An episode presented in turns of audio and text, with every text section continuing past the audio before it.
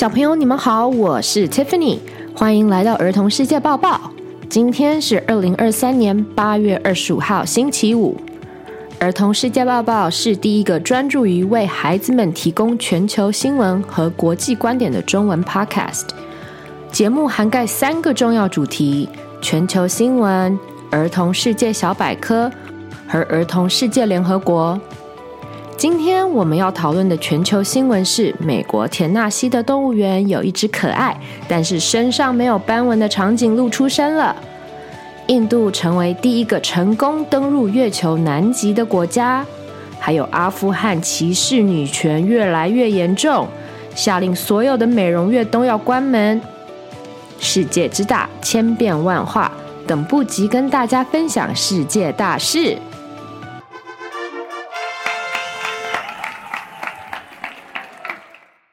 美国动物园里的无斑纹长颈鹿，长颈鹿身上的美丽网纹或者说斑纹是它们的特色。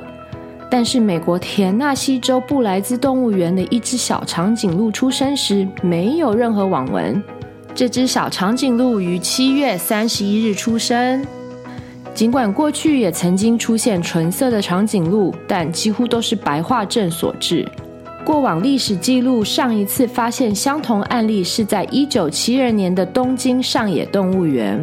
斑纹对野生长颈鹿来说十分重要，因为是保命的一大利器，保护色，具有伪装功能。斑点下方的皮肤也有血管系统，提供长颈鹿热调节，从每个斑块的中心释放热量。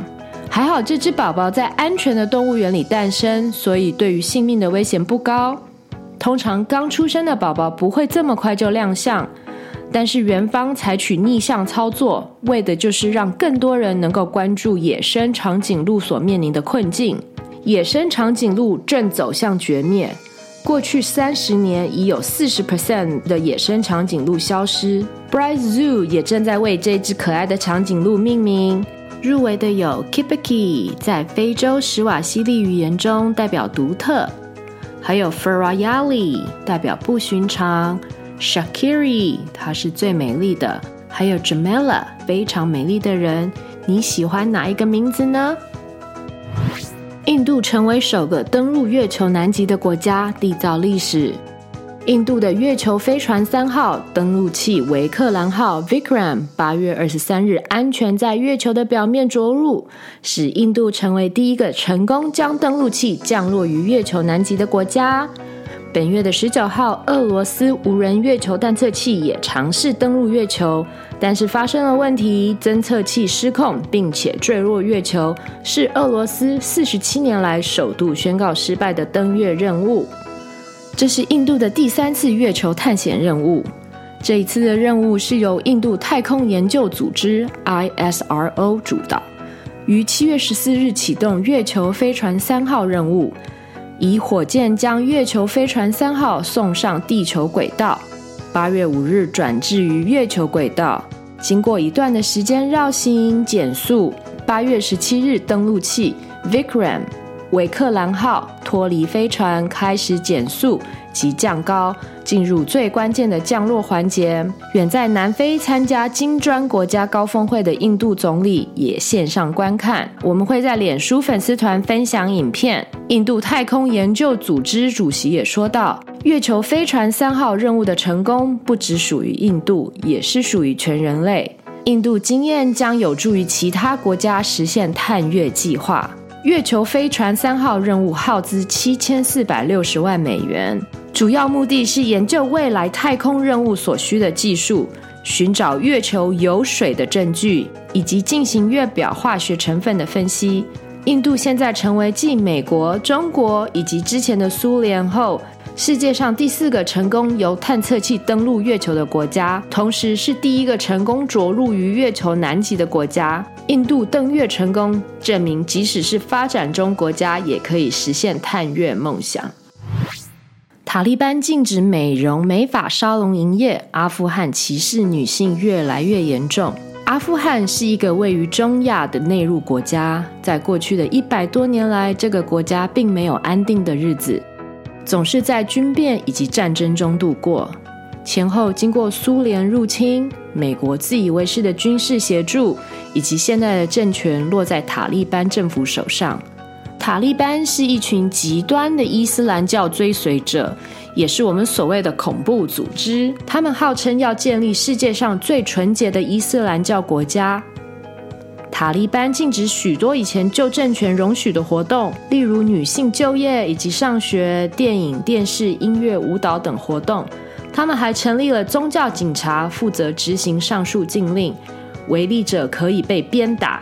阿富汗塔利班当局最近下令关闭阿富汗国内数千家美容院，这使得成千上万的女性美容院员工被迫离开自己热爱的工作。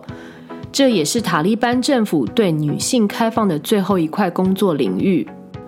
这些美容院老板和员工的薪水通常是家庭的唯一收入来源。这项禁令不仅对女性的生计带来打击，也严重的影响她们的社交活动。阿富汗的女人别想烫头发，也别想接假睫毛，更不可能在洗发店里聊日常。自塔利班在二零二一年八月十九日重新掌权以来，塔利班已经陆续实施了一系列限制措施，限制了女性的自由。他们禁止女性就读高中和大学，更不准他们进入公园、游乐场和健身房，并命令他们在公共场所必须用衣物将自己包覆起来。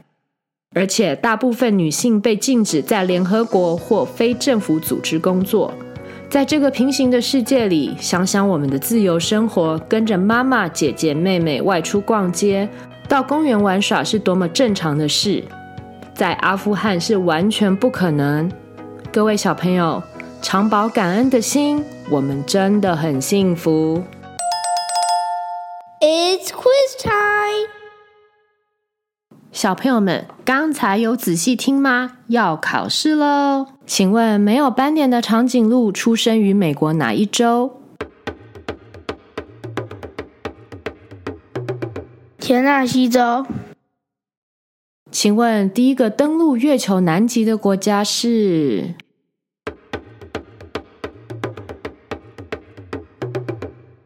印度 （India）。请问阿富汗目前由哪一个组织掌控？塔利班 （Taliban）。小朋友们都答对了吗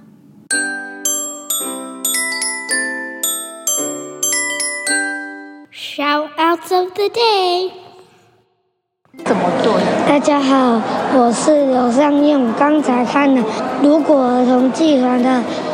熊星人与地球人的戏，刚才地球人用已经到了熊星人的地方，因为凯凯子猫他想要他的队长，他想要抢走那个手环，他想要得到那个手环给他们的黑星王国，让他们可以。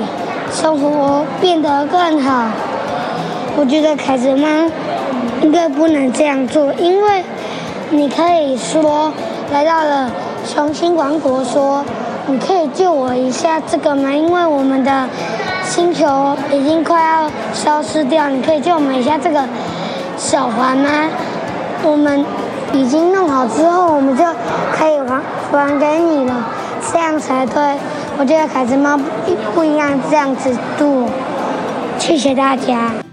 谢谢尚燕跟我们分享，如果儿童剧团《地球人与熊星人》到底谁是好人的观后感言。凯子猫到底是谁呢？真的好有趣哦！本周末八月二十六、二十七都还有场次哦，再请大家相约去看戏吧。以上是《儿童世界报报》第三季第四集。感谢你的聆听，希望你们喜欢。暑假还有一个星期，大家要把握时间玩，但是也需要收心喽。先从早点上床睡觉开始。除了投稿 shout out，如果你也想跟大家分享暑假的学习心得，也很欢迎哦。或者如果你有什么新学习新希望，也可以来信告诉我们。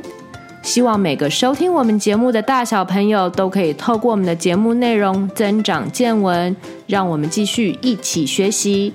我们的节目一年了，请爸爸妈妈花一分钟填写放在资讯栏的问卷，帮助我们让节目更好。更别忘记按下订阅来追踪我们的频道，以及留下五星评价哦。Until next time，下次再见，拜拜。